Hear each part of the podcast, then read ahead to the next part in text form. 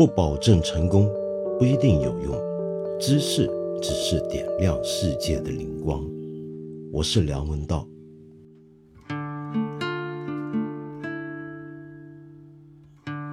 本节目由看理想出品，授权喜马拉雅独家播放。之前呢，我不是预告过吗？说总有一天要跟你好好聊一聊。呃，到底美国的这个堕胎权问题究竟是怎么回事儿？那么今天就来了。那么我请到的这位嘉宾呢，你肯定也看到我们的介绍了。我先简单讲一下背景啊，事情就是六月二十四日的时候，美国的最高法院就着密西西比州十五州堕胎禁令发表了裁决，主笔多数意见，因为你知道。美国最高法院有九个人，那这一次的这个判决是有一个投票的，是六比三。那支持现在最高法院这个裁决的这个多数意见，就六个人里面，他们的多数意见要有一个主笔法官写出他的意见。这个主笔法官叫阿利托法官。那么他就说呢，一九七三年的罗素韦德案和一九九二年的。计划生育组织诉凯西案，平常我们俗称叫凯西案。他说这两个判决都是错误的，必须被推翻。这个裁决里面提到宪法，美国的宪法没有提到堕胎这种权利，也没有受到任何宪法条款的默许保护。然后他们认为呢，监督并且管理堕胎的权利，因此属于政府部门。而不是法院这个事情出来之后呢，就引起了轩然大波，呃，轰动全世界。那不光是我们中国这里，我们很多朋友光看我们这个小节目啊，这后面很多留言，很多朋友也在谈。那么我们看到很多国家，包括西方国家、美国的一些盟友国家的首脑，也都纷纷发表声明和意见，认为这是一个美国的大倒退。那么，美国的总统拜登呢，也非常反对美国最高法院的这个裁决。那到底这个事儿是怎么回事儿呢？这个问题啊，太复杂了，因为它牵扯到的不只是堕胎权利的问题。还牵扯到美国的政治过去几十年来的演变。那么要了解这其中的来龙去脉呢？你还需要知道一些对于美国政治跟美国体制结构的基本的常识。那要把这些事情全部讲清楚啊，那很困难，所以我就只好找到我的朋友林瑶教授，他现在是上海纽约大学的政治学助理教授，他呢是美国哥伦比亚大学的政治学博士，又是耶鲁大学的法律博士。那么，所以你看他这个背景，就晓得他这么多年来呢，一直从事关于美国的政治和法律的评论。我觉得我我身边认识的人里面，他大概最合适跟我们来聊这个事儿了。所以今天很高兴请到林瑶老师跟我们一起聊一聊。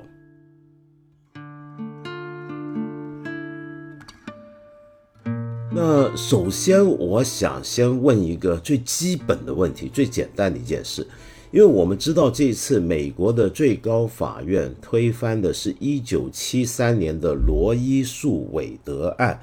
但它造成的实质结果到底是什么呢？因为我们现在看到中文世界里面有几种说法啊，有人说就是宣布了这个以后就没有堕胎权了，有的人就说其实不是，而是说把堕胎权这件事情从最高法院的解释就是把它下放回各个州自行决定。那么到底这件事情的实质是什么呢？因为有很多的讨论关于这方面。那我想林瑶兄应该对这件事情的来龙去脉，还有背后牵涉的法律跟宪法的问题都相当熟悉。那不如能不能请您先给我们介绍一下？好的，多谢道长啊。就是刚才您提到说常见的这两种反应，一种是说这个推翻了罗伊案之后就不能够堕胎了啊，这种说法是失之简单化的，就是说我们要把堕胎权和实际上能否堕胎区分开来。我待会儿可以。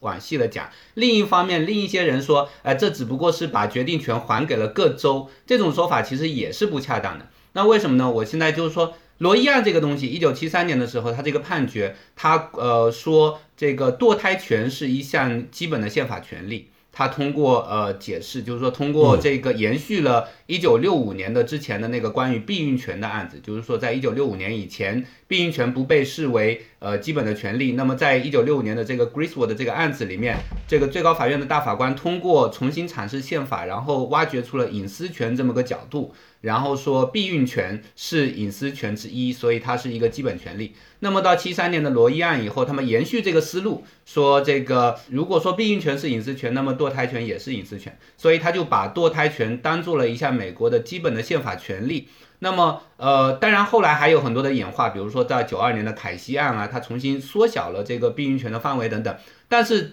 在这个罗伊案的大框架底下，就是说呃，妇女。拥有堕胎的权利这一点，呃，被确认下来了。但是现在推翻了罗伊案之后，那么它直接的后果就是说，堕胎权它不再被当做一个基本的宪法权利了。但是，呃，从某种意义上说，你可以认为他呃回到了各个州自行决定的时候啊。在这个意义上呢。那的话，你可以认为说，比如说是你如果是在纽约或者在加州这些比较进步的州，你仍然是可以去进行堕胎手术的，因为现在还没有一个全国的法律说禁止堕胎，对吧？就是说，我们知道在保障堕胎权和禁止堕胎啊这两两者中间还存在一个复杂的啊这一个一个光谱。那么这个光谱里面就是说，呃，堕胎权不被作为基本的权利得到保障，但是。如果法律没有实际上禁止你去堕胎的话，你还可以去堕胎，对吧？这这，所以这里面有一个复杂状态。嗯，但是这个并不直接意味着说现在哎一切都好了，各个州自行决定了，什么意思呢？因为最高首先第一点，许多的保守州。它在现在在制定反堕胎的法案，那有一些反堕胎的法案，它会禁止你去跨州堕胎，因为现在有很呃这个判决出来以后，很多美国的女呃这些想要堕胎的女性，他们会从保守州呃涌涌入那个自由州，然后去寻找堕胎堕胎的机会。但是现在有很多保守州的州议会在制定这样的法法律，就不仅是禁止你在本州内堕胎，而且你如果去别的州堕胎。或者是你有一个司机开车带你去别州堕胎，你们都会呃被在本州内就以这个潜在的谋杀罪啊等等被遭到起诉，对吧？所以它不是说各个州自行划定边界以后就各自相安无事了。中间还会有很多很多的冲突。那假如现在有一个自由州，他通过一个法律，他说我保障大家在本州内堕胎的权利，而另一个保守州说我禁止任何人跨州去进行堕胎，这两个法律会发生冲突，对不对？那冲突之后哪一个法律占上风？是。最后这个案子又会打到最高法院去，所以这时候就由最高法院再再度解释。那很有可能按照现在最高法院的这个走向的话，很有可能到最后就会说，哎，那个。呃，保守州的法律，呃，战胜了自由州的法律。那这样的话，你这些保守州的女性就没有办法跨州去进行堕胎了。好，第二点呢，现在推翻罗伊案只是美国这个反堕胎的这个保守宗教保守阵营的，他们现在达成的第一步。因为实际上在推推翻罗伊案之前，很长一段时间里面。保守派内部，他不仅在组织运作这个为推翻罗伊案做准备，同时他们还在提出一个新的法理上的对宪法的解释。什么解释呢？就是说他们试图重新解释美国宪法修正案的第呃宪法第十四修正案里面的平等保护条款，把胎儿的生命权当做一项基本权利确定下来。那么这个如果这一点也推成功了的话，那么将来你。就算这些自由州，它制定一个说我允许在本州内进行堕胎的这个法律，那么高院保守派占占多数的高院，他就可以直接用这一套法理解释。他说，胎儿有生命权啊，生命权是一项基本权利，要受到平等保护，所以任何允许堕胎的法律都是谋杀，都是允许谋杀，所以所有这些法律都会无效。如果说，现在大家不赶快组织抗议、组织动员，然后这个改变美国的这个政治态势的话，任由呃最高呃保守派占据最高法院，然后占据这个呃国会两院多数啊，或者是重新当选总统啊，那么很快的，我们可能就能就会看到这种新的发展，就是说保守派他重新解释了美国宪法，他说胎儿的生命权是一项基本权利，任何堕胎都是谋杀。那到这个时候，他们就会在抛开周全的那一套。现在我们跟呃很多人以为说，呃罗呃推翻罗案之后，这个决定权交回了各州。那但是到那个时候，自由州想要自行的保障堕胎权，也都是不可能的，因为会被高院直接否决掉。明白。那么这样子啊，林耀兄，这个我您刚才说到这是很详尽啊，就把现在的这个呃判决造成的复杂情况讲得很清楚，就可以让我们看到，其实我们无论说是啊宪法，呃现在最高法美国最高法院只是认为这件堕胎的这个权利，因为宪法没有提到，那么他们不做决定，然后下放给各州自行决定，由一个民主程序啊去决定是有问题的。那么这个讲法太简单，但同样的说，他否决掉了堕胎的这个权利，也不一定是正确的。在现在这一刻啊，起码，那么但是您刚才提到的几个案子啊，就我觉得我们现在一般不熟悉这件讨论的一些人，可能会觉得有点头晕脑胀。嗯嗯，就您能不能说一下，稍微解释一下？就我们刚才提到两个案子，是之前的美国最高法院做过的判决。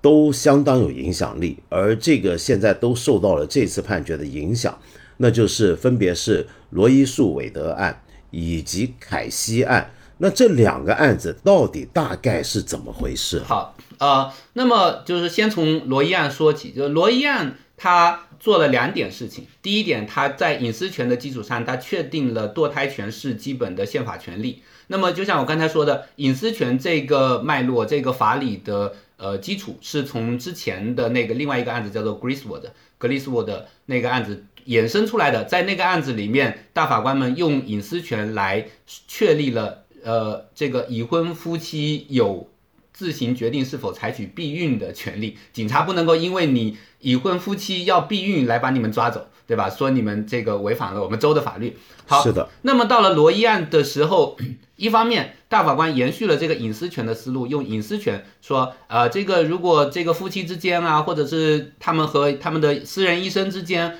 决定要呃进行堕胎，那么这是他们的隐私，那个警察不能够哎对他们做任何东西，不能把他们抓起来判他们谋杀，这是一点，确定了堕胎权作为基本宪法权利。那么同时，这个罗伊案还做了一点，就是说他提出了一个所谓的三孕期框架。就是因为他他说，呃，我们必须要承认说，确实是政府啊，或者很多人他去关心胎儿将，因为胎儿将来会长长成人嘛，对吧？然后他对人口变化是有影响的，等等等等。所以政府他到了一定程度之后，他也有一些理由去管理这个堕胎这个事情。那么我们要在平衡这个隐私权和这个政府的呃管理这个堕胎这个问题上的考量，这两者之间找到一个平衡。那怎么平衡呢？在罗伊案里面，他提出了这样一个框架，三孕期框架，说我们把怀孕的四十周的时间大致分成三个等分。那么在第一个孕期呢，前面三分之一的时间，那么 由于胎儿还没有完全成型嘛，这个还很时间还很早，而且这个你一旦你发现。自己怀孕的时候，可能都已经六七周已经过去了。那这时候如果马上就禁止堕胎，太说不过去了。所以我们在在这个第一孕期的时候呢，只要给你执行堕胎手术或者药流或者人流的这个医生，他有基本的训练，有这个营业执照就可以了。政府就只最多管管到这个医生的营业执照，其他的不能管了。在在这第一孕期里面，孕妇绝对有堕胎的自由。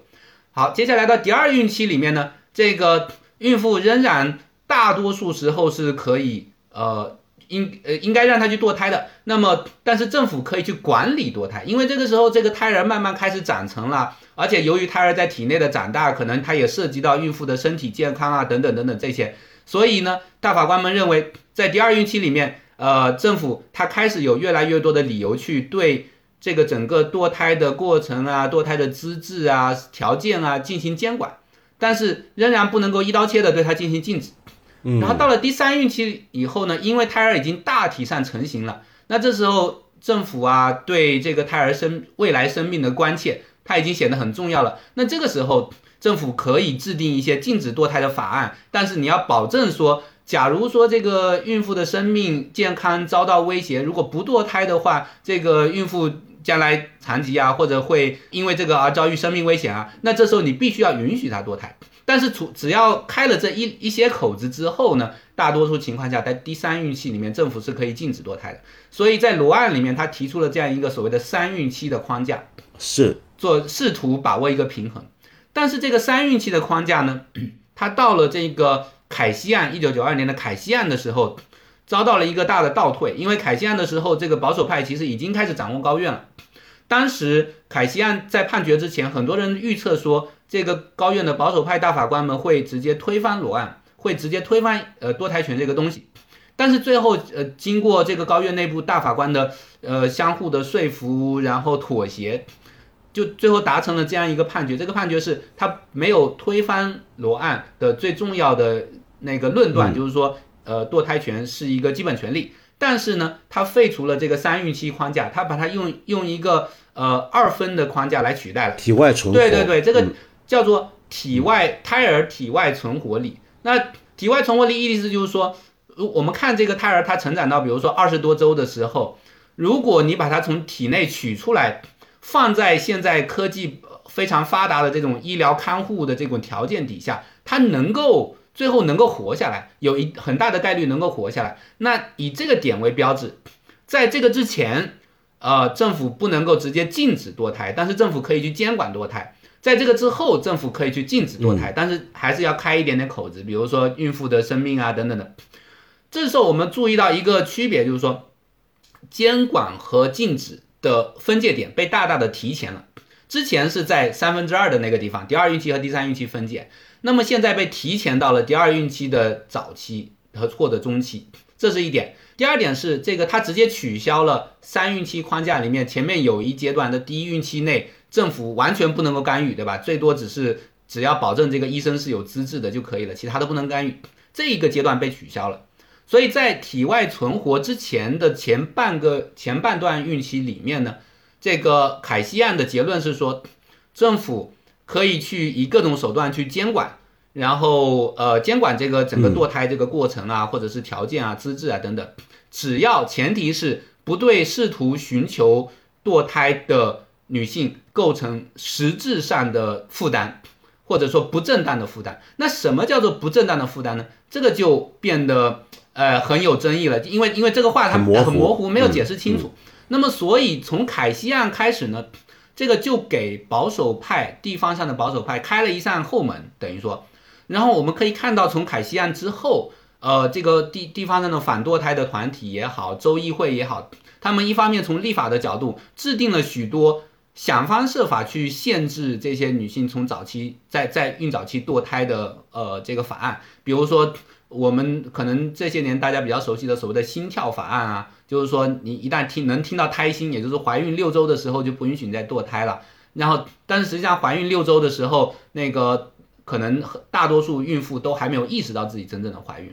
然后还有比如说，是比如说这个所谓的呃，因为他那个六周的定义好像也很对对对，这个六周的定义是这样的，就是说我们现在医学上定义怀孕多少周。是从怀孕之前的最后一次月经的第一天开始算起，这个为什么是这样的？就是说，从从医学上我们会觉得这很不合理嘛？你怀孕前的月经的第一天，离你之后的排卵期还有两个星期，那排卵期之后那一次性行为才是真正导致你怀孕的。在精卵结合之前开始在精卵结合之前的两到三周，你就从法律上你就已经怀孕了，所以。六周的时候，而且大多数人的月经没有那么规律嘛，所以六周的时候，你可能刚刚才发现说自己，哎，自己上一这次月经怎么还没有来呢？我做一个验孕棒测试一下吧。嗯。但是，一测试发现自己怀孕了。然后一测试发现，但是已经过六周了，你不能堕胎了。所以，这个还除了这种心跳法案之外呢，还有所谓的呃，我把它称之为堕胎冷静期法案，什么意思呢？跟中国大陆的什么离婚冷静期很有很有一拼的，就是。就是说，他认为女性想堕胎是不理性的行为，所以呢，你堕胎，你要去堕胎诊所或者去医院，第一次你是不许堕胎的。你去了以后，医生只能给你提供咨询，然后这个法律会规定说，医生必须给你读一些什么生命权多么可贵的小册子呀，然后给你看听这个超声波呀，看他呃那个胚胎的图像啊，然后完了以后，你必须回去冷静那么几天，冷静至少三天，然后你。绝，如果你还想堕胎，你下一次再来，医生才可以讨论说，哎，给你开药啊，或者诸如此类的。然后接下来还有什么什么样的法案呢？比如说，用通过在堕胎诊所的资质上、条件上不断给他们找茬，让他们一家一家关门。比如说，大概在一八年前后，有出现了一波所谓的救护车法案。这个救护车法案说什么呢？说所有的堕胎诊所都必须配备救护车。但是我们知道，绝大多数的堕胎是堕胎的安全性是远远高于这个医院里面绝大多数手术的。没错，堕胎好像一般在我们中国呢，都是一般妇女就自己去，对对对，那就不需要那个地方要有救护车尤其是。孕早嗯期堕胎是就吃个药就就就出来了。就是说，我们想一下，很多人以为的那种堕胎，什么剖开什么引产啊、剖开肚子啊，那都是孕中晚期以后的事情。绝大多数的堕胎是孕早期堕胎，只要吃一片药就可以了。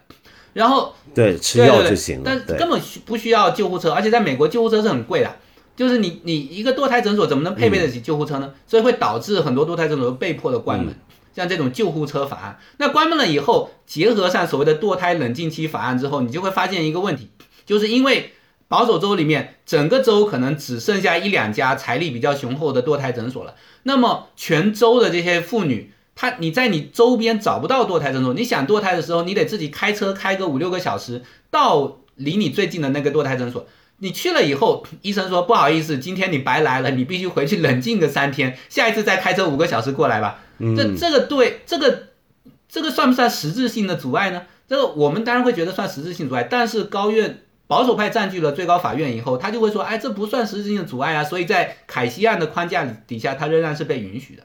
所以就是这导致说，就是为什么我们一开始我们说堕胎权有没有存在和你实际上有没有办法堕胎是两回事情。一呃，就不仅是说多多布斯案推翻了罗案之后，它这个宪法上的堕胎权，联邦层面的堕胎权不复存在了，但是在自由州里面，很多女性还可以去堕胎。反过来也是成立的，就是说，在罗案被推翻之前，已经有很长一段时间，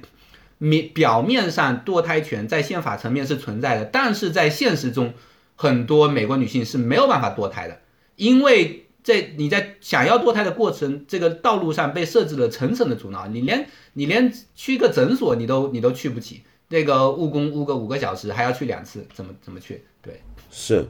不过我我想再提回头提一下啊，就刚才您提到了一九七二年的罗伊诉韦德案里面啊，就当时的美国最高法院提出这个堕堕胎权是一种基本的宪法保障的权利，它的框思路是沿着隐私权的框架来定义的。但是为什么是用隐私权来确立堕胎权这一点，好像一直是有争议的。因为我们今天一般人会认为啊，就我们一般人平常的人会觉得堕胎的权利是跟女性对于自己身体的掌控的权利。就比如说我身体里面现在多了一个胎儿，没错，它可能是个生命啊，或者我们可以争论它在什么阶段开始。被认为是一个生命，因为这还牵涉到医学的定义，也牵涉到哲学的上面的讨论，牵涉到宗教上的讨论。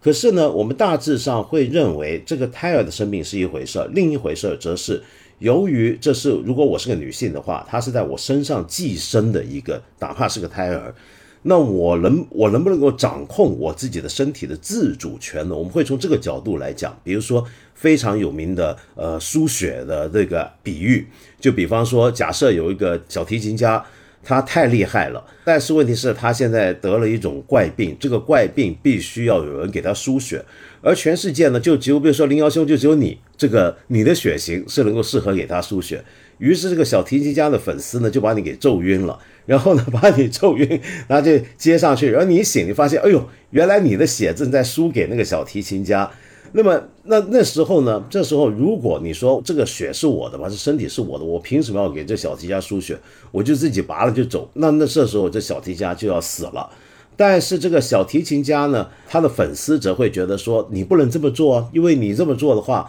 那这个小提琴家，这个独一无二的小提琴家，呃，他就要，他就会因为没有了你的血供应，他就会死啊，那不行啊。就我们一般会用这种想法来想，说这是一个女性身体的自主权的问题。但是美国最高院当年在罗伊诉韦德案的时候，却是用隐私权的框架来理解这个，我们觉得好像很难理解啊。这我记得当时的著名的自由派大法官，就前些年去世的金斯伯格，对这一点也是很有保留意见的。那么你是怎么看待这个问题？对的，对的，我呃，我非常同意道长你说刚才说的这一点，就是说呃，我们要理解说，为什么当时这些法大法官会用隐私权这个框架？要回到当时的社会语境底下，就首先要知道那个时候还没有女性的大法官，九个大法官都是男性，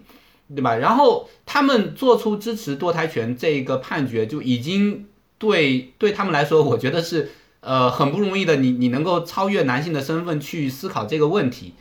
但是与此同时，由于他们自己视野的限制，他们自己生命。呃，就是他们的这个，嗯，怎么说呢？经验的限制，所以他们仍然在视野上是很有局限性的。他们没有跳出当时社会文化的种种的性别主义的视角去考虑这个问题。就是，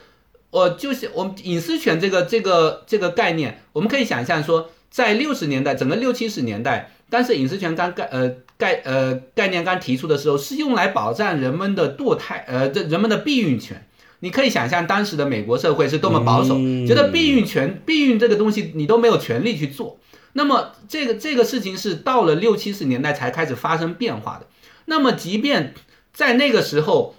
如果我们回头去看当时，比如说美国的整个呃性别方面的、家庭方面的这种社会文化和法律制度的话，会发现说，在一直到整个七十年代，美国普遍的认为妻子是丈夫的附属品。就是说，呃，比如说妻子能够独立办银行卡，而不是只能办丈夫银行卡的副卡这件事情，都是在从五十年代到七十年代，在美国各个州慢慢通过法律实现的。在那个之前，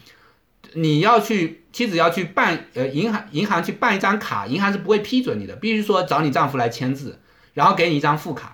妻子要去出门去工作，在很多州是不被允许的，就必须要丈夫同意的。然后，如果丈夫不同意，你妻子去工作的话，丈夫只要找上你的雇主，说我没有同意我妻子出来工作呀，这个雇主就必须直接把把你给解雇。所以，这个是当时的整个社会文化氛围。然后，在当时的那个氛围底下，这些男性的大法官们，他们会很自然而然的觉得说。夫妻是一体的，对吧？你你不不是把妻子作为一个独立的个体，说什么对身体有自主权这种，然后性别平等的角度去去看待这个问题，而是说，因为夫妻是一体的，所以妻子的隐私权就是丈夫的隐私权，就是这个夫妻之间的隐私权，然后做决定也是夫妻之间共同做决定啊。所以我们可以看到说，不仅是。呃，罗案，所以他们的决定，政府没有权利干涉。对对对，然后而且这个影响，其实，在凯西案里面也有所体现，因为凯西案里面，他他争论的是关于，比如说。呃，就凯西案里面讨论了几个这样的问题，就是说这个一个年少的女儿啊，她自己要去堕胎，她是不是要通过这个呃父母的同批准啊？然后妻子要自己堕胎的话，是不是要经经通过丈夫的批准啊？等等等等，这些问题在当在凯一直到九十年代都还有争论的。所以到凯西案的时候，那个高院里面的保守派法官之一就是那个 O'Connor，就是她一个温和保守派的女性大法官。呃，他第一次从女性视角提出说，妻子去要堕胎，为什么要需要丈夫来批准？这个是妻子对自己身体自己的考量。虽然她是一个保守派，但是她作为女性，她提出了一个不同于以往的男性大法官的这么一个视角。但是回到罗案的那个时候，男性的大法官们根本就没有从这个角度去思考问题。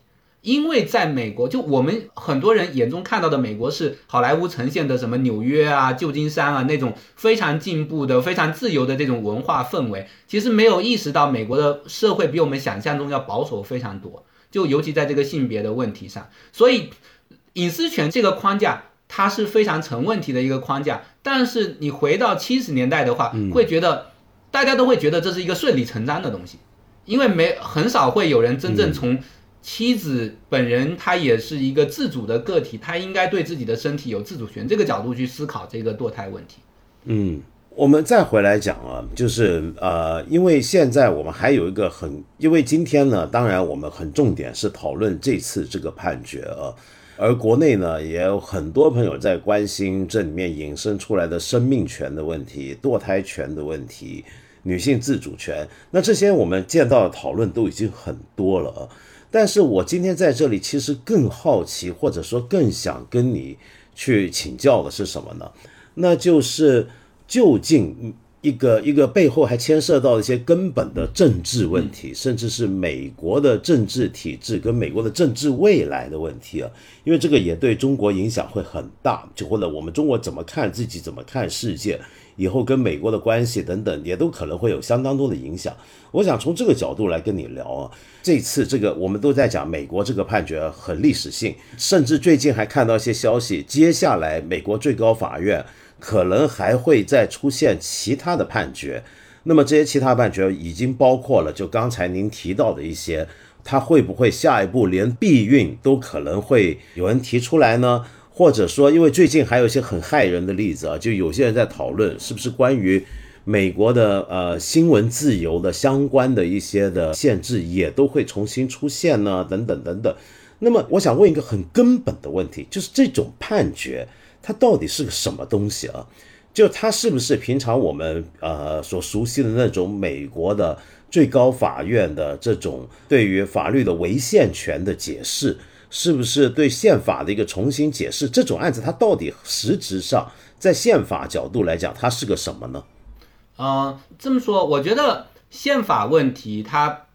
本质上它从来不是一个法律问题，呃，一方面是个哲学问题，另一方面是个政治问题。就从哲学上，其实宪法的解释还有司法审查，它是等于说在法官们在试图阐述一种对于这个怎样是好的政体的想象，这个一个国家应该往哪个方向走的这样一种想象。然后另一方面，它又一定程度上是一个政治问题，也就是说，它是由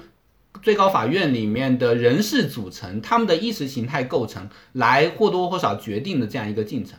那么，当然这个它的政治因素。会有多强？它实际上是涉及到高院它是如何去构成的，它的流程是怎样，它的人事是怎么任命的。那么美国由于它的高院是终一个终身制的高院，它实际上是没有政治问责的嘛。那么，所以导致说它的政治性会尤其突出。然后，这个法一旦某个派别的大法官占据了高院多数之后，你很难民意很难对他做出任何的撼动。然后，高院的大法官他可以随意的重新解释事实，重新解释法律，你没有办法去限制他。那么，在这一点上，我觉得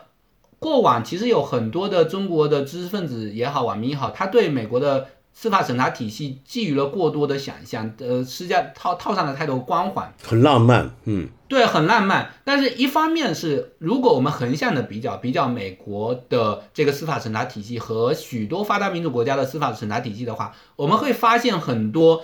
关键的区别。比如说，德国，它这个宪法法院和行政法院是分开的，对吧？就是说，就是宪法司法审查它的范围是很狭窄的。那同时，像德国、法国等等这些这些国家，他们的高院的法官他是有任期制的。那么你八年或者九年要轮换一波，或者是大家错开轮流的轮换，那么保证说总是有新鲜血液注入。然后由于这个重新任命的这个时间比较的稳定，所以就不不太容易受到选举政治的干扰，不像说你。这个美国因为是终身制，一做就可以做几十年，首先就跟社会思潮脱节了。另一方面，万一哪个大法官中间死了，就像金斯伯格那样子，哎，平白的这个一个某个总统就多出了一个任命的机会，这一下子就在这个九个人里面换了一个人，马上就改变了这个势力的平衡。所以就是司法审查这个东西它很必要，但是你要把它的呃制度设计好。就像选举很必要，但是选举怎么设计这个选举的法规，那也是一个很重要的事情，它会影响到民主的质量。那是是呃高院的设计也影响到司法审查的质量。嗯，您能不能再是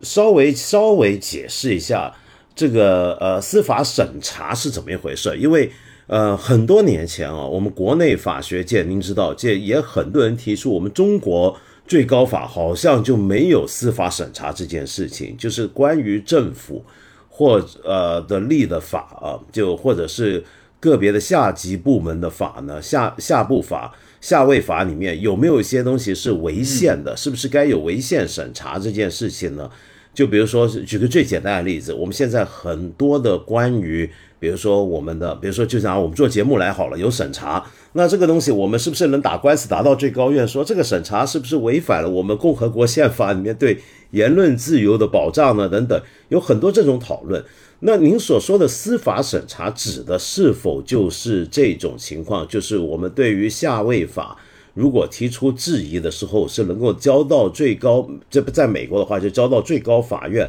来解释或者来来判决。就是一个政府的一个下位法到底是否合宪，是不是这个意思？对对对，就是这个意思，就不仅是说包括下位法，而且是包括一些行政命令啊，包括总统令啊，然后包括这个州里面的一些法呃这个法规或者是州长令啊等等，其实都理论上说它都可以走这个司法审查的渠道，因因为在美国，在美国就是说司法审查这个范围很宽嘛。基本上所有的东西都会都可以走这个诉讼渠道上去。那在其他国家稍微有点不同，比如说德国，它会做在在不同的法院之间做出区分，然后规定说只有某些某些问题才能走行呃宪法法院的渠道。当然这个情况也都在变化，但是。总体上，我觉得说一定程度的司法审查让高院具有一定的独立性，然后能够对某些重大根本问题，呃，这个对这个下位法和下位行政命令是否触犯了，就是说我们宪法中对这个这个国家的一国之本的根本理解是否有所触犯，进行一个呃解释，进行一个审查，我觉得它在一定程度上是必要的，但是。这个这个具体怎么去设计这个制制度，那就是一个很复杂的这样一个政治学的问题。对，您刚才说到这呢，就让我们回头说一下，就美国最高法院这件事情啊，就其实我们都知道，美国的呃国家体制啊是一个很典型宪政民主体制。那这种体制底下，一般都会认为，呃，司法、立法跟行政三个权利是要分割的，是要独立的，相对独立的。然后同时是相互制衡的，那所以美国最高法院也被认为绝对应该是独立的。而刚才您提到的，就是为什么他的法官会是终身制，也跟这一点有关系吗？就我们前几年的时候，国内很多关于美国最高法院的介绍和讨论，尤其是法学界里面，我知道中国有不少的法学界的人士、法律界的人士都觉得美国这套制度是不错的。你比如说，你看最高院，那最高院呢，就是由于它是终身制，所以它能够确保这个法官的独立。比如说，我被任命为最高法官，我就可以以后不用再看任何人或者党派的脸色，或者你给我的暗自的信息了，因为我是终身的。就你不满意我的判决，也不影响我的地位跟我的继续的在这个位置上，那就有点像大学里面的终身教职嘛，就你 tenure 了。那你就独立了嘛？就我们一般的理解是这样。那呃，当然这里面就出现一个很严重的意外情况，就像您刚才讲的，那我是终身制，万一我在一个总统任期内，比如说接二连三的有法官真的他觉得，比如说像我们过去叫特朗普时期就很明显。虽然是四年任期，就只是一届任期，但是在一届任期内，正好三名法官里面有 有有有法官去世了，有的法官太老，觉得自己该退休了，那一下空出了三个名额，那三个名额呢，那就等于是特朗普就能够提名。那么当然也还要再经过国会，但是假如说国会也在某个党派的控制下的时候，他是占多多多数的时候，那这三个一下子就能够挤进。这一三个法官可能都还是年富力强，将来延续几十年都能够继续影响美国的这个政治版图。透过种种的这种呃司法审查，或者是种种这样的判决，那我们就会觉得这就很大问题了。我们现在是不是这个意思呢？那如果是的话啊，我又想提一个问题啊，就是过去这么多年，我们国内对于美国最高法院。很多法学界或者法律界人士之所以觉得，哎，你看这都不是问题啊，或者说这方面我们都觉得不用担心，是因为大家都觉得有种程度是神话化了那些最高法院的法官，觉得那些法官都是超乎常人的一些人，非常的理性，然后非常的有自主意见，然后是品格也都非常的高尚而神圣。举个最最最具体的例子啊，刚才您提到的关于堕胎权利的两个重大的案件，一个就是当然是一九七三年的罗伊诉韦德案，但是您提到一九九二年的凯西案啊，我觉得那个案件的那个背景啊，就给了很多我们对于美国最高法院的呃后来的很多人的给他对他印象，跟这个案子也有关，因为我们知道当时美国的最高法院的构成里面。经历过里根的两届任期，跟老布什的一届任期，也就是共和党或者说共和党的保守派，至少掌握了十二年的美国政坛。那么在那十二年里面呢，其实美国的呃保守派也或者共和党至少也能够挤进相当多的法官名额。而凯西案在判决的时候，一九九二年的时候。里面的最高法院的是九个大法官嘛，九个大法官，共和党任命的有七个，民主党任命的只有两个。那么，但是当时判决出来的结果就是是五比四，就是说，尽管共和党任命的法官占大多数，占了七个，但是最后判决出来结果，虽然就像您说的，对于堕胎权还是增加了一些，呃，很难。呃，开了一些很大的口子，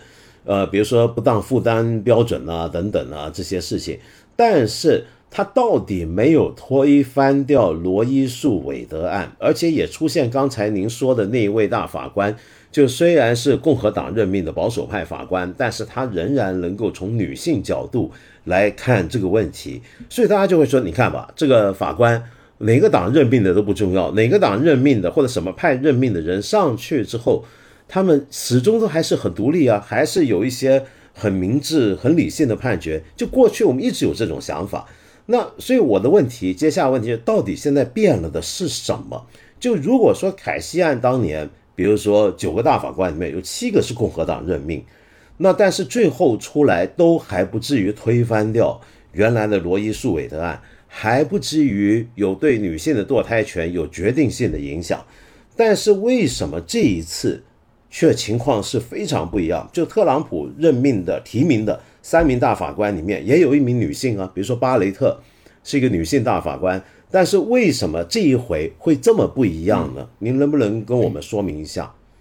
这个问题真的非常好，我我试着从三个角度来说哈。就首先先说第一点，嗯，呃，刚才您提到的说国内的这种对美国高院的这种想象。我觉得不仅是在国内，可能在在美国，其实长期以来也都有这样的想象。那这个想象，一方面，其实我觉得可能是缺，就大家视野太盯在美国上了，缺乏一种跨全球范围内的比较政治学的视野，就是说。而且可能缺乏对民主的重要性的认识，因为其实三权分立这个东西，应该把它理解为在民主这个奠基、这个道德基础的之上，对它进行了制度上的一种修补。那这种修补是有好几种不同的方式的，比如说，并不是每一个发达民主国家都采取三权分立的这种模式，比如英国长期是实行这种议会制上议会主权制，那么这个行政权和司法权相对来说，它是从属于这个立法权的。那么三权分立是另外一种模式，其实还有很多种变化了，不同的模式。那在但是即便采取三权分立的话，你要考虑到三权之间要相互制衡，不仅仅是司法权要制衡立法权和行政权，而且立法权和行政权也能够一定程度上制衡司法权。那如果司法这个司法者都是终身制的话，等于说你对他失去了一种事后的制衡，对吧？问责。所以这个就好像说是三权之间的制衡，但其实是潜藏的一种不平衡。那这个潜藏的不平衡会导致一个什么后果呢？就是说，呃，如果说大法官都是终身制的话，那么这个最后，但是大法官的提名和任命其实都是要由这些政客们来决定的嘛，就是说立立法机构和行政机构，总统和国会来决定。那总统和国会知道我不能在事后来问责你的话，然后那对那些自己不喜欢的大法官怎么办呢？那只能通过事前的方式，也就是说，我如果不能够。呃，不能够期待你在一个任期、两个任期之后下台，那我就只好事先筛选好对我这个党派忠心耿耿的人，知道我一旦把你任命上去了以后，你就会照着我的意思来来判案，我不需要在事后对你进行问责了。就所以这个实际上是今天的局面是这样导致的，就是说，呃，就像你刚才说的，在凯西案的那个时候，就我要讲的说，第二点是凯西案为什么会出现那样的结果，实际上很重要的一点是跟美国这个反堕胎运动的发展的阶段有关系。因为我们知道，罗案之前，美国是没有大规模的反堕胎运动的这种浪潮的。就当时也很有也有很多宗教保守派的选民，但是这些选民他们其实和其中很多人他对政治漠不关心。另外还有一些宗教保守派的选民，他关心的问题不是堕胎问题。就比如说美国的天主教保守派和福音派的保守派，这两个保守派在五六十年代的时候相互之间看不顺眼。那么很多福音派的中呃南方福音派的保守派会说，你们天主教保守派最反堕胎了。那我我看不惯天主教，我觉得天主教的人都是后来才来美国的，不是我们本土的央古鲁萨克逊人。所以你反对什么，我就支持什么。所以其实，在六整个六七十年代，福音派南方福音派其实对堕胎权并没有多的多少反感，没有什么发言。对，是的。所以。在罗案之后，为什么罗案之后经过了十几二十年，在里根那个时候形成了一种反堕胎运动的气候呢？实际上跟民权运动有很大的关系，因为民权运动的时候，那些宗教保守派支持，尤其是支持这个种族隔离的保守派政客，他们被就是他们觉觉得自己节节败退了。那我为了重塑这个选民联盟，我必须找到新的突破口，所以他们尝试了很多很多新的议题。什么减税也好，削减福利也好，然后打击毒品啊，然后这个反对性解放啊，等等等等，然后最后发现，哎，我我如果通过组建一整套的这种法律精英网络，通过组建一新的这个地方政论电台，通过新的电视台，像福克斯这样的宣传性的电视台，能够把以往互相看不顺眼的那些从属于不同教派的保呃呃文化保守选民整合到一起。我就可以在选举上重新获得优势，所以经过这个十几二十年的耕耘，到了八十年代中期的时候，这个整个新的保守派政治联盟才重新成成了气候，成了气候以后，反堕胎慢慢的成为其中的一个一个核心议题。但是到他这么晚成气候，就意味着说，已经步入政坛或者步入司法界的当时的共和党精英们。其实有很多是不反对堕胎权的，是就是像你提到的说，当时大很多由共和党任命的大法官，他其实会很愿意去延续罗案的这个框架。那么实际上是经过后来一轮一轮的党内清洗，这些人慢慢的被排除出了排除出了升迁的渠道，我们才可以看出，呃，看到后来的共和党变得越来越团结，在这个堕胎权的呃这个反堕胎的这个旗号之下。那么这就涉及到刚才说的第三点，就是如果这些政客们不能够事后对高院的大法官进终身制的大法官进行问责，那你一定要想办法通过事前的方式来控制住他们，让他们选出意识形态上跟我们永远站在一起的人。所以凯西案是一个很大的触发点，就是说凯西案的时候，很多共和党的草根的政客觉得说，哎。高院里面不都是我们的人吗？那罗案一定会被推翻。结果后来发现没有推翻，他们就觉得很震惊。嗯，对他们来说，痛定思痛之后的一个呃解决办法就是说，我们以后要加强对我们提名呃总统提名的这些这些后任大法官的这个资质的审查。所以在那个之前。总统共和党的总统提名这些呃大法官候选人的时候，他是不太考虑说你在堕胎问题上以前说了什么话的。但是在那个之后，共和党的保守派的游说组织，然后这些政客们就会团结起来给这个总统施加压力。他们比如说，尤其是通过著名的保守派的法律机构，叫做联邦党人学会。这联邦党人学会就是每年去考察。这些法律精英、地方地方层面的法官，他们呃法官们之之前做出了什么判决？这个判决写过什么论文？这里面能能不能找出一些蛛丝马迹来证明他们究竟是反堕胎的，还是支持堕胎的，还是骑墙派？然后列出每年都在呃这个更新的一个一个表，这个表上就列出说，我们觉得这些这些这些人是忠诚可靠的，将来万要是我们选举打赢了。有一个共和党当上了总统，我们必须让这个总统只能从这个表里面选择未来的这个大法官的提名人选。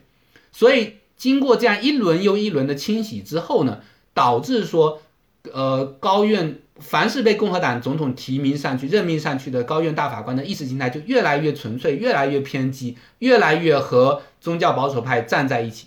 所以，像特朗普时期才会出现像巴雷特这种极端保守的大法官。呃，OK，那现在说到这就划分两头了，就一个就牵涉到美国的党派的极端化的问题，另一个呢还是围绕着最高法院这个体制本身啊。就其实我们知道，在法学界跟政治学界里面，一直对于美国的最高法院的地位是有很多争论的。就刚才我们提到，比如说司法审查这件事情，特别是在美国的体制底下，最高法院的司法体审查到底符不符合民主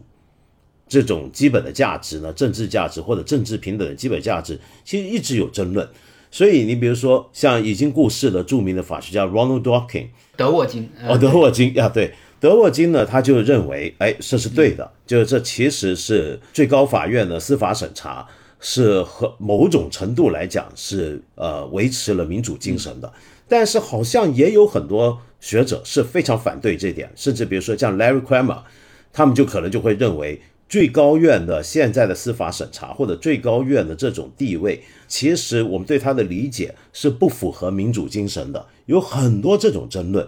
那么关于这种争论啊，我觉得在这一次案子结束之后，我们这几天看到就有大量的讨论出来。那这些讨论里面就包括，呃，在美国的媒体已经变成非常主流的一个讨论，尤其是民主党的支持者这边，或者至少是支持堕胎权的阵营里面。大家就会说，我们现在是不是应该要思考整个结构的改变？比方说，像您刚才讲的，改变美国最高法院的构成，比如说不是九个的大法官了，而是多塞一些人进去，是让它变成十三个人呢？又或者说，有人就会认为，我们是不是应该增加任期的限制呢？而且这个任期的限制还是要跟美国的这个总统的任期形成一种互相交错的一个关系。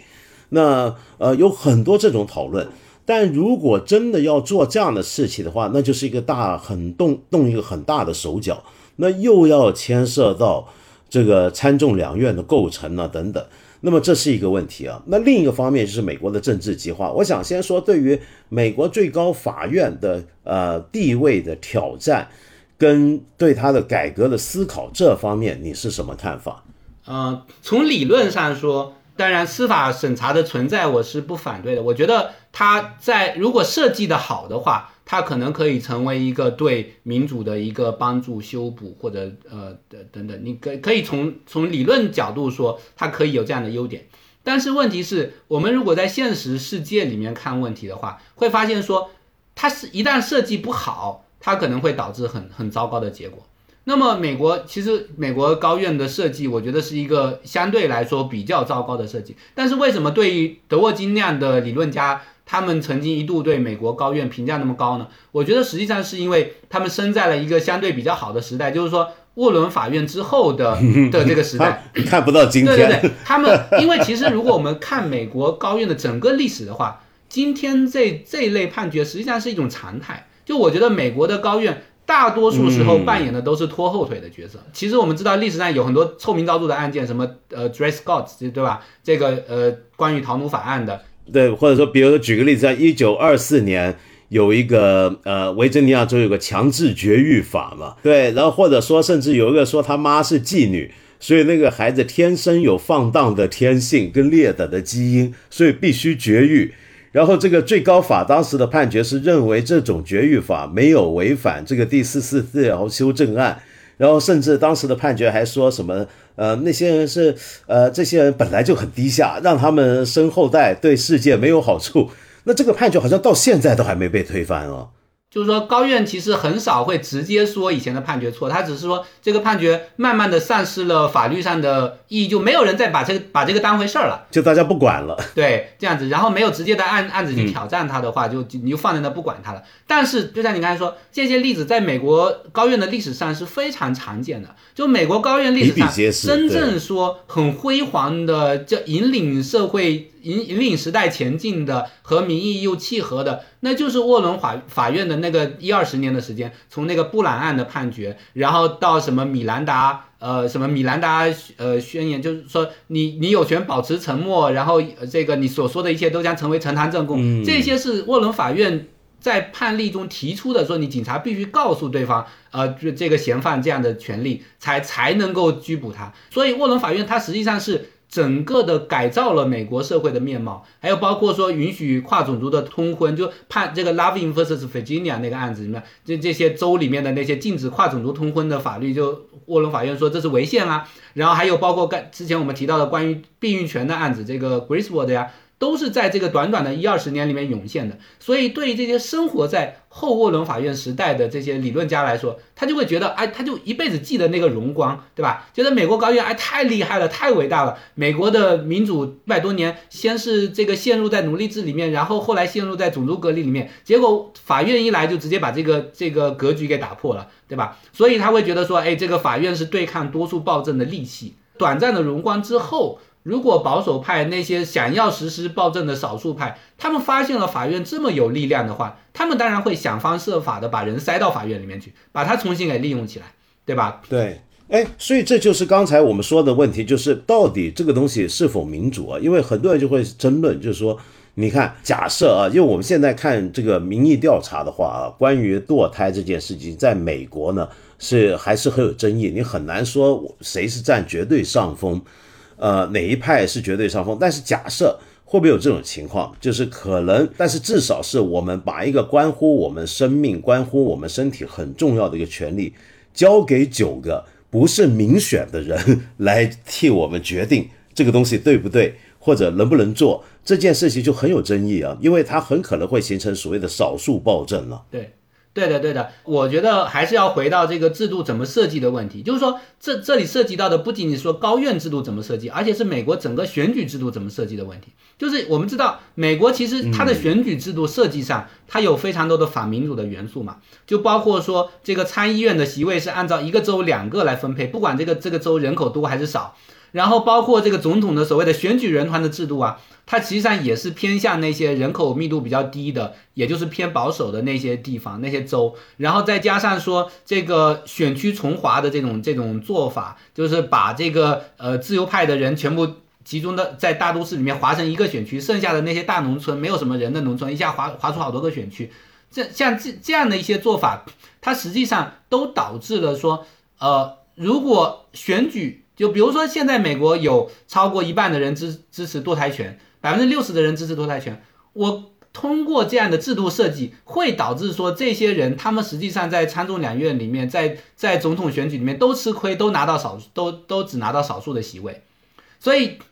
就是说，因为美国民主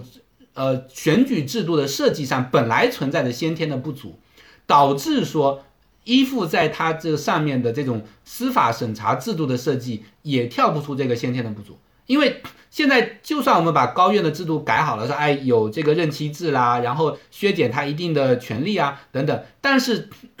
假如我们这个选民的构成是对半开的话，最后选出来结果一定是保守派连番的坐庄。那保守派一旦有机会任命，就会接着任命保守派的大法官。所以它就会形成一个这样一个自我反馈这个循环。但您刚才说的这一点，难道不就是美国的这个国家的构成的一个基本的特点吗？就是说，因为刚才我们都知道，美国就从一般跟很多其他的民主国家比较，就宪政民主主义民主国家比较的话，美国的一个很大的特点就是您刚才说的那种呃不 不民主。因为你比如说像呃呃，你加州。人口再多，你在参议院里面也是两个代表，两两个议员。你密苏里州呃或者蒙塔纳，你人口再少，你也是两个。就就这个是我们都觉得很不公平嘛，这怎么能这样子呢？但是问题是，之所以这样子设计，是因为美国一开始就某种意义上讲，并不是一个我们今天像中国这样一个统一的一个国家，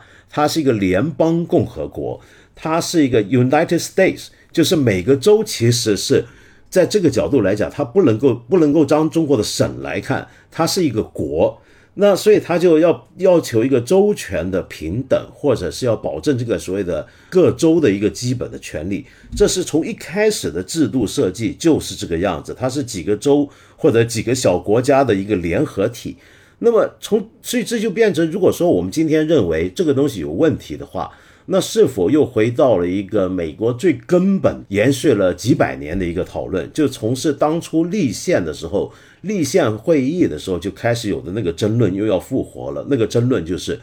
到底是联邦该有多大的权利，就中央政府该有多大的权利，州该有多大的权利？那会不会又变成是这个问题？呃，对的，对的，我觉得在一定程度上是这个问题啊，但是它不完全是这个问题。什么意思呢？就是说，确实。在在美国立宪的那个时刻，我们联邦制是是美国呃，就是说整个政治制度和政治想象中最根基的一环。但是立宪的时候，你把这个一个呃每个州按两个席位这样子来安排，它不仅仅是联邦制的结果，它还有一点涉及到奴隶制，对吧？因为当时南方的蓄奴州和北方的这个呃这个自由州，他们之间有很严重的冲突。然后北南方的那些蓄奴州说。你你要是因为北方在工业化嘛，北方人将来会越来越多的，对吧？所以南方的蓄奴州就说，你将来想要凭着人多来废除我们的奴隶制，那可不行。所以我们要在制度上要保证，保证说奴隶制能够这个永远永远存在下去。要不然的话，我们就退出这个联邦，我不跟你一起立宪了。所以这个才是美国立立宪的时候的一个根本矛盾，就是说联邦制是附着在这个上面的一个表象。为什么说是表象呢？因为实际上，呃，就算制定了这个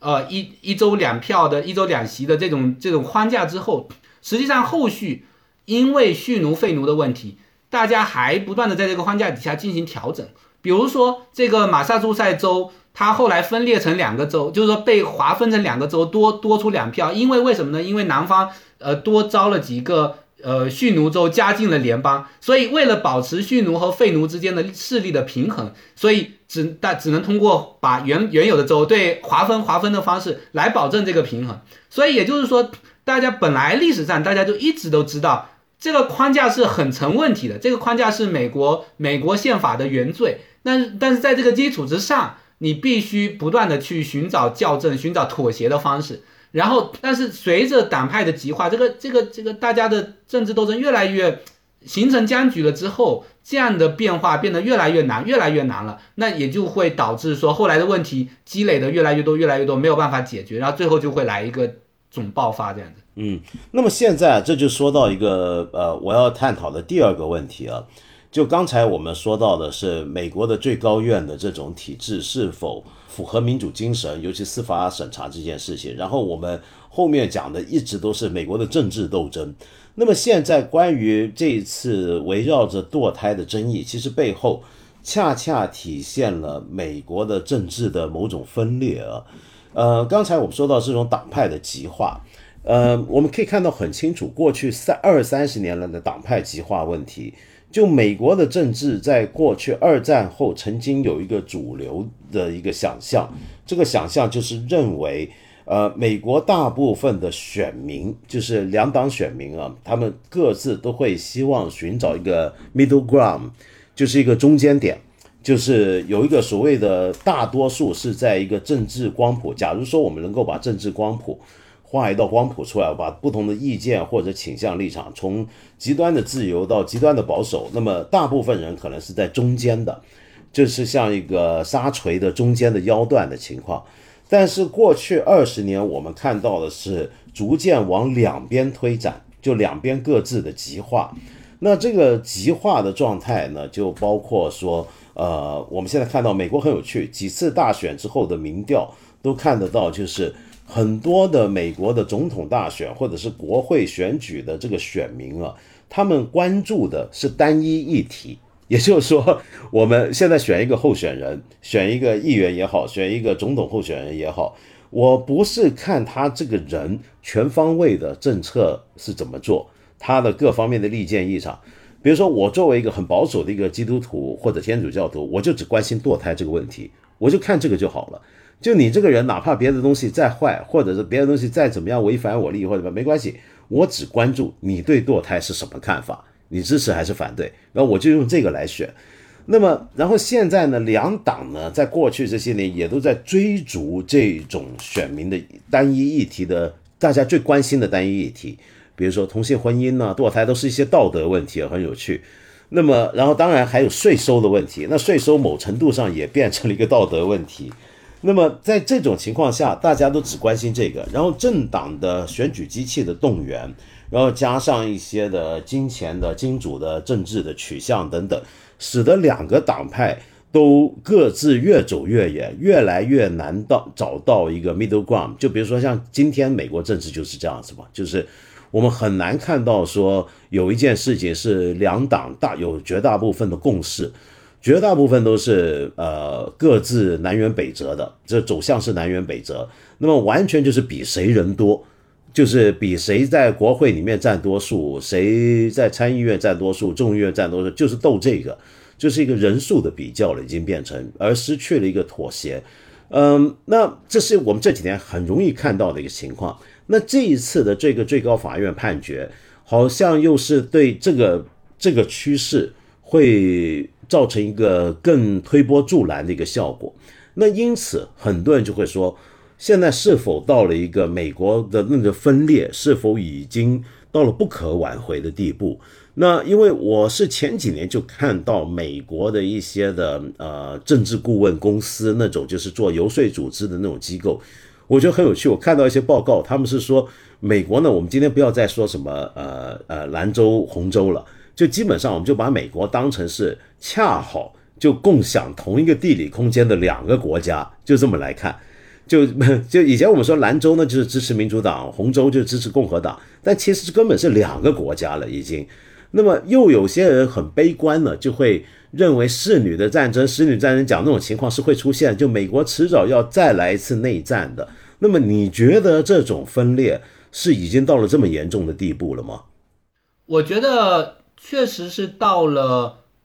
很严重的地步，但是会不会真的导致什么分裂或内战？我觉得离那个还是比较远的。就是说，我们看美国历史上，其实分裂的。有好几，就是说严重分裂有很多次，除了导致内战的那一次之外，那也是积累了几十年嘛。关美国建国以后，关于奴隶制的争论一直没有停，然后双呃这个蓄奴州不断的在激化，包括是逃奴法案啊，包括这个堪萨斯内布内布拉斯卡法案等等，不断的在激化矛盾，最后导致说一开始这个自由州是只是想要说你蓄奴隶制不要蔓延到我们州来。但是结果后来发现，有了逃奴法案之后，自由州也要变成蓄奴州了，因为奴隶逃到我们州来，也要我们要主动的把他们交回去，所以这个变成一个不可调和的矛盾。但是除了这一点之外，其实美国十九世纪末所谓镀金时代的时候，也有关于说是呃金本位还是银本位，这个在我们现在看来完全不可想象的议题，呃，在当时也是变成就是大家见面就要闹得不可开交的这样一种题目。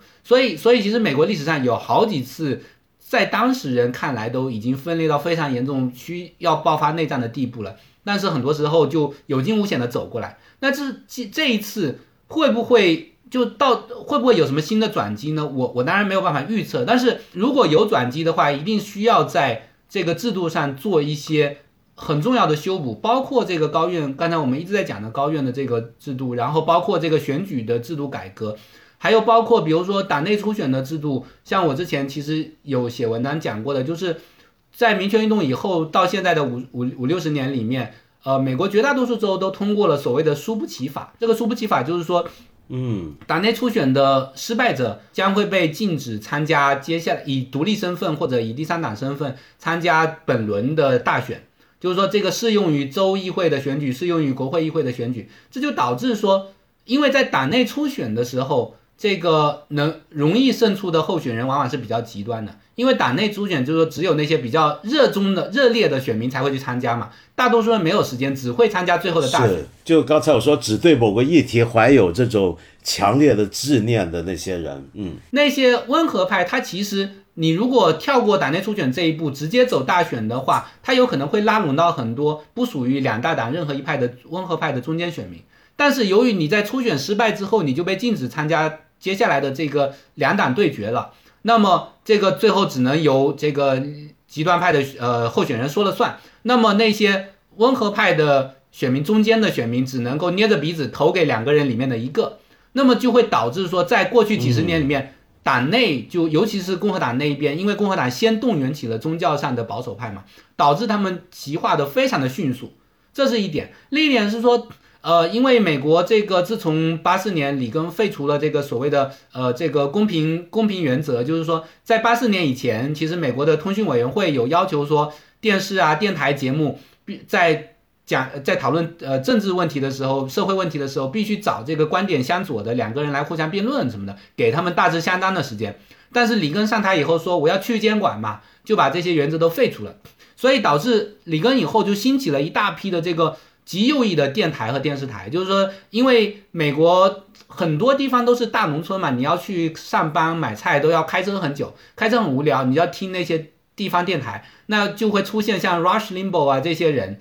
就是天天在这个电台里面传播阴谋论，你听着听着听着，你可能就被洗脑了。所以，所以，然后到现在又出现了什么社交媒体这些东西，导致说美国其实为什么会有两个美国？因为这两个美国它从来不生活在同一个事实和信息的空间里面。我们在这边反堕胎，呃，就主张堕胎权，主张的很热烈。我们讲的这些所有的理由都进不了另外一半人的耳朵里面，他们看到的都是什么 QAnon 啊，都是什么呃，川普怎么选票被拜登给偷走了，就诸如此类的东西。说到这个，我补充一下，美国好像最近还 Pew 才做过民调，好像还是有百分之四十多的人认为，呃，上一轮的美国总统大选就是这个呃特朗普输掉的那一回，他们认为这个选举是一个假选举，认为是个被偷掉的选举，他们到现在还这么看。这个就导致一个很大的问题，然后再结合上。就是你刚才提到这个数字很重要，就是百分之四十左左左右，百分之三十多到四十多，这个就就实际上在美国全美国来说，它算是少数派。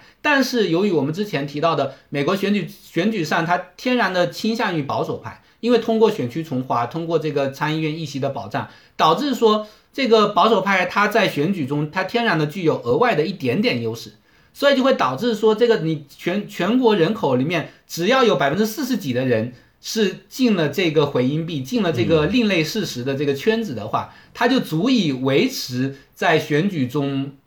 呃，就是维持不败精神，足以跟百分之五十多、百分之六十的那一些人抗衡。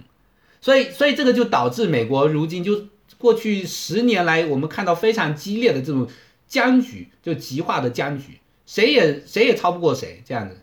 可是这个分裂难道不就会这么下去越来越厉害吗？比如说我举个例子啊，像经过这轮审判之后，大家更可以看到，呃，红州里面的很多的少数的政治立场上比较倾向自由化的一边人，就会更加受不了。比如说假设举个例子啊，像密苏里州或者是蒙塔纳州里面，或者是一些比较保守的州份里面。Florida 里面一些人，他觉得他真是受不了了。就我是支持堕胎的，但是我活在这样的一个州，然后这个州呢，各方面呢都越来越极端，他受不了，接着他就要移，他就想搬到另一个州去。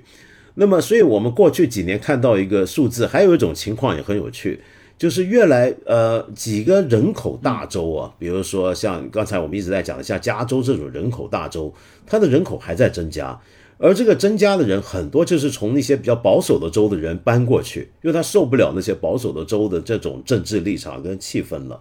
那么这样子的话，那以后那些保守的州每次选举不就更加少掉了这种少数派？他会越来越保守，他会变成那这样的分裂，难道不就变成在目前的选举制度下，在目前的政治构成下，他难道不就会被固定下来了吗？对的，那个，但是对这一点，我觉得，呃，短期内，就是说我做，我是一个对短期的政治成果保持悲观的一个人，但是长期内，我觉得可以要考虑到这样的一个变化，就是说，首先从，呃，很多人是从非极端保守的那些州搬走，就蒙大拿也好，呃，就是瓦尔明啊，或者是西弗吉尼亚这些，这些你就算靠大量涌入自由派人口。也夺不回来的那些州，你你要你我们算一下，要要进去多少人才能把这个这个地方翻蓝翻蓝是没戏的。但是还有一些州是所谓的紫州，就是说红蓝争夺比较激烈的州，比如说科罗拉多，然后这个弗吉尼亚、这个佐治亚这些州，而这些州恰恰是。呃，最近几年发展态势相对比较好的州，因为由于气候变化的原因也好，由于其他一些产业转移的原因也好，导致这几个州，实际上这几个州为什么最近几年有在翻蓝，就是因为说，呃，产业转移啊，或者气候变化导致很多自由派走走进了那些州里面。所以，如果比如说回头十年前，你去想象说佐治亚州共和呃民主党居然能跟共和党争夺的那么激烈，这是想象不出来的。但是在过去五六年，我们发现佐治亚州发生了很明显的变化，弗吉尼亚州也是类似的。二十年前它是一个纯粹的红州，现在已经变一个红蓝交替的州。所以这些才是战略上比较重要的这些州。而在这些比较重要的州里面，它的人口长期的变化实际上是对自由派偏有利的。但是他不可能一下子就是说，在未来的一两次选举中就见成果，在未来的一两次选举里面，可能其实自由派还要暂时的走下坡路一点点，因为这个是因为人口变化没有那么快嘛，然后这个整个制度的呃优势是在呃保守派那边，但是我觉得放眼长期的话，就是说一代选民、两代选民的呃选民世代的更替。就说杰弗逊以前说过一一句名言，他说：“他说宪法每二十年就要重新制定一次，为什么呢？是因为这个每二十年就有新的一批人成长起来，老的一批人死掉嘛，所以选民构成完全不一样。虽然他每二十年制定一次宪法，这个有点太极端了，但是我们想象说，呃，政治议题、政治重心的变化，它其实每二十年可能都会变化一次的。就是说二十年，呃，比如说。”同性婚姻这个东西，虽然现在保守派在反扑，但是回头看二十年前、三十年前，自由派美国的自由派里面，全世界的自由派里面有多少人支持同性婚姻？其实是基本上是没有的。二零零一年荷兰先同性婚姻合法化之后，然后忽然间兴在全世界范围内兴起了一股浪潮，所以所以这个其实跟年轻世代的成长是关系非常大的。堕胎权的变化，我觉得跟这个差不多。对，所以因为我们过去几年啊，在中国，很多人都在讨论，呃，越来越流行那种讲，东升西降，就觉得说，你看这个美国闹得这么不可开交，然后整个国家呢，好像裂解成两个部分。虽然您说，就林林尧兄您说，这个长期而言，这个可能还会有些不一样，但是短期内大家都看到是这样。那么，可是我们这里呢，中国我们这边很多人都认为。美国的这种体制啊，就它虽然宣称民主体制，但其实就像刚才您说的，有很多不民主的元素跟成分。另外，又由于这些成分，使得美国的政治的分裂，或者说它的内部的这种对立会越来越强烈。那么接下来必然会使得美国衰落的。那么我们中国则会压倒美国的。那么你对这种看法又怎么想呢？我觉得。美国会不会衰落，这是一个问题。所以，呃，美国看它会不会走下坡路，跟中国能不能取代美国成为新的世界霸主，那根本是完全不同的两个问题。嗯，所以这是两个，呃，美国的，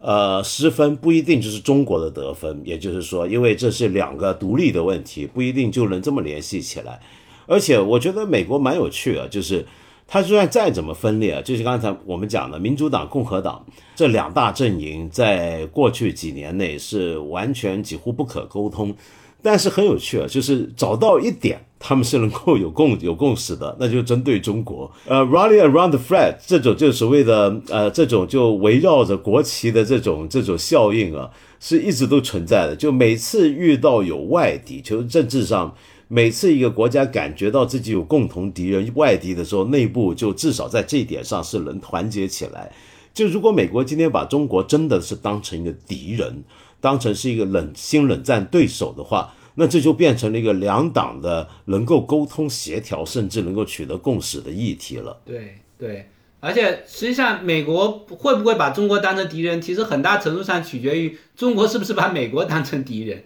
就是其实。我我在美国待了十几年，我刚去美国的时候，有民意调查，美国人对中国态度是很，就是说很向往的，这神秘的东方古国，这在飞速发展中的东方大国，然后然后是我们的虽然有竞争性的，但同时也是一个战略伙伴，诸如此类的，就是是美国很主流的一种观点。但是在过去十年里面，我们可以看到美国普通人还有政界对中国的态度急转直下，那其实背后的原因我们都知道了，对吧？就是。战狼外交啊，就是诸如此类的原因，所以你说，你就是从即便从中国民族主义者的角度说，你就算心里面希望美国衰落，你希望美国衰落，你就不希望美国两党能够团结，那你就不要给他一个借口，不要给他一个团结的口实。那不要给他一个团结的口实，就是你不要太嚣张，你不要天天喊着东升西降，什么对吧？多韬光养晦一下子，可能可能反而最后会达到你的目标，让美国早一点衰落下去。我我最后还想问一件事儿啊，就比较个人一点，就您在美国那么多年啊，就您呃，我知道您交往都是高比较高级知识分子的圈子，没有。那么这个圈子的和人在美国呢，多半都是比较呃意识形态都比较自由化的自由派的。那么这次美国的这个判最高院的这个判决出来，我知道很多自由派的人要么很愤怒，要么就是有一种很强烈的无力感啊，就那。他们面对这种无力感，比如说您所认识的这些人，他们面对这种情况，他们是什么感受？他们有什么有什么解决的办法吗？因为你知道，这种政治无力感，坦白讲很普世，包括在中国，我们也很多人会觉得啊，好像对什么，对于一个政治局势，对今天的国家，对于国际，好像都觉得自己有点不知从何说起，有点无力。那这种情况，嗯，该该怎么办呢？就你的朋友在美国那边，他们是怎么反应呢？其实我要说，这一次判决之后的无力感的程度和，呃，怎么说？其实我觉得大多数人是没有那么强烈的，就是说有愤怒，但是真正的无力感应该回溯到一六年川普当选的那个晚上，就是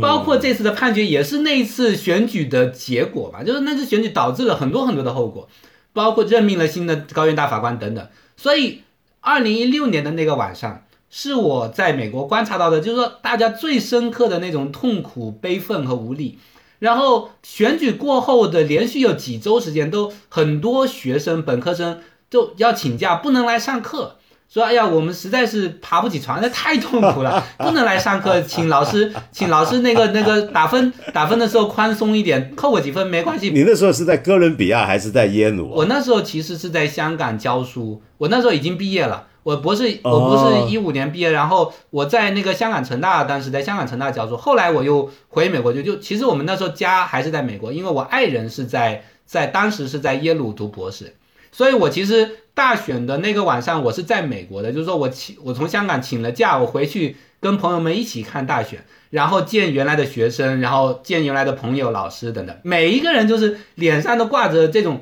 眼泪都擦不干，你知道吗？说一句话就开始哭，说一句话就开始哭。当时是真正的那种非常无力的那种感觉，怎么去对抗那种无力感？我觉得包括对我自己来说也是，还包括对我我的很多朋友来说也是，就是说参与到。草根的那种活动里面去，就重新去组织、动员地方的力量。然后，当然我们我们生活在兰州的人，生活在纽黑文的人，就是说本来这个地方也已经是很反川普了。但是你如果走出纽黑文那个小城，到旁边的那些比较偏保守的城市，实际上是川普的支持很多的。包括我当时，呃，我女儿当时在幼儿园，幼儿园里面有一个老师，第二天就喜形于色的来，然后跟我说：“你看啊，川普赢了，美国又有希望了。”就诸如此类的。所以我们后来做了很多，就是介入草根，就跟他们讲讲解政治，然后讲解川普当选可能带来的危害啊，然后等等这些。还有就是后来我去又重新读了个法学院嘛，就是虽然我那时候博士，其实博士已经毕业了，然后后来又决定再读一个法学院，然后去做一些法律援助的工作，包括去帮那些也是寻求堕胎的女性打官司啊，然后。那个还有就是反家暴的工作呀，然后这组织选票拉拉选票的工作等等，我觉得对我来说实际上是一个走出那种政治性抑郁的一个非常重要的契机，就是通过介入到很具体的这些事情里面去，然后看到说自己做的一些东西能够切实的对大家改造成一些影响，虽然这个影响可能你最后到高院以后又被高院推翻了，但 是但是你觉得说哎通过自己的行动。能够产生一些微小的希望，其实比我在网上纯粹的写文章，然后讲课来说，这种效果要就是对自我的疗愈的效果要明要强烈很多。然后对其他的很多朋友来说，他们更是了，就是说你作为我，因为还不是美国人，所以很多东西不能够参加。那对他们来说，他们就是开车到那个更保守的州里面去，挨家挨户敲门去去呃。发发传单、动员、聊天，被人骂的也有，被人当面吐吐口水的也有。但是你坚持做下去，多多少少会有点成效，而且至少自己会觉得能够治愈无力感。但是我觉得就是说，从自己身边的小小的社区做起，做一些力所能及的工作，然后暂时可以把那个大的图景，这个世界正在崩塌的那种图景放在脑后，然后。多关心一下自己和身边的人和自己的社区，多参与到一些这些微小的改变里面，其实对自己的身心理是非常有帮助的。对，就有点像，比如说，呃，在过去大半年很多城市封城的时候，我们看到很多社区自救啊，对对对对，很多社区自己试图做一些组织帮助大家。其实这样的东西，对于我们每一个人的这种呃能动性啊，或者对于自己的那个感觉，都会很好的。嗯，而且有实实在在的，大家都能够互助起来，帮互相帮忙。好，那今天非常感谢林耀兄啊，花了您这么长时间。据说您现在要去接女儿了，是吧？呃，对对，他们在夏令营，过一会儿 我过一会儿去。对。OK，好，今天谢谢你啊，李老师，谢谢谢谢。呃，没有没有。刚才啊，你听完我们这么聊下来啊，你肯定还会有很多很多问题的。那么，知道林瑶老师呢？林瑶兄呢，是一个思路非常敏捷、说话很快的人。他很多时候会假设了我们大家都已经对于美国的政治的情况有些基础了解，所以他就会讲得很快速。那其实都讲的是很有料的。但假如你没听清楚，那我建议你就再听一回，从头再看一回。然后，如果这里面你遇到任何问题，一些事实上的一些关于美国的政治结构的介绍，恐怕你都还要。找一些嗯别的材料来辅助你的对这些东西的理解啊。那么，但无论如何，我们今天这么聊完之后，我希望你能够发现，美国是事实上比我们很多今天一般中国人想象的更加复杂。我在十来年前就写过好几篇文章，我就觉得很奇怪，为什么我们当代中国人，尤其是我们内地的一些的朋友们。对于美国的认知啊，很有趣。要不然以前呢，就觉得美国什么都是好的，那么就觉得甚至美国就代表着整个西方民主体制，呃，它是它的最杰出的代表。那么同时，它什么东西都很值得我们效仿。它是一个我们以前做节目好几回，我都开玩笑就说那是个灯塔国，我们把它当灯塔。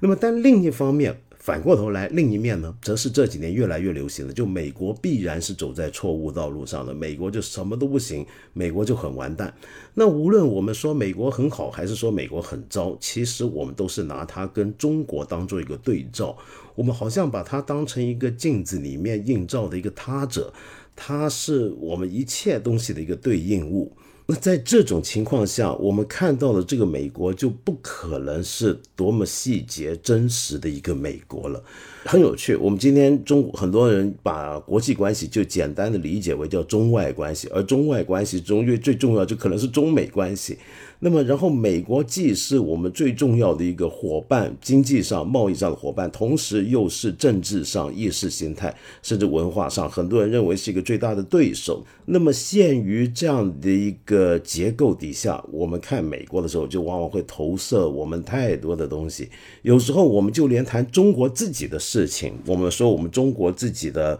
呃，比如说妇女权利的问题啊，然后谈我们文化发展的问题啊，等等。都你会看到很奇怪，就会很多呃网民的意见就会牵扯到美国，认为这一定又是美国影响，或者这个美国更糟怎么样？我就常常觉得很奇怪，有必要这样子吗？就就它的它的作用真的有那么大吗？但无论如何，我今天这里呢只是一个浅尝一下。就美国的政治局势跟情形，到底它是怎么回事？将来我希望你如果针对这个课题感兴趣，你继续钻研；如果没那么感兴趣，那以后我们也没必要一天到晚开口闭口就是美国，无论是正面意义还是负面意义的去提。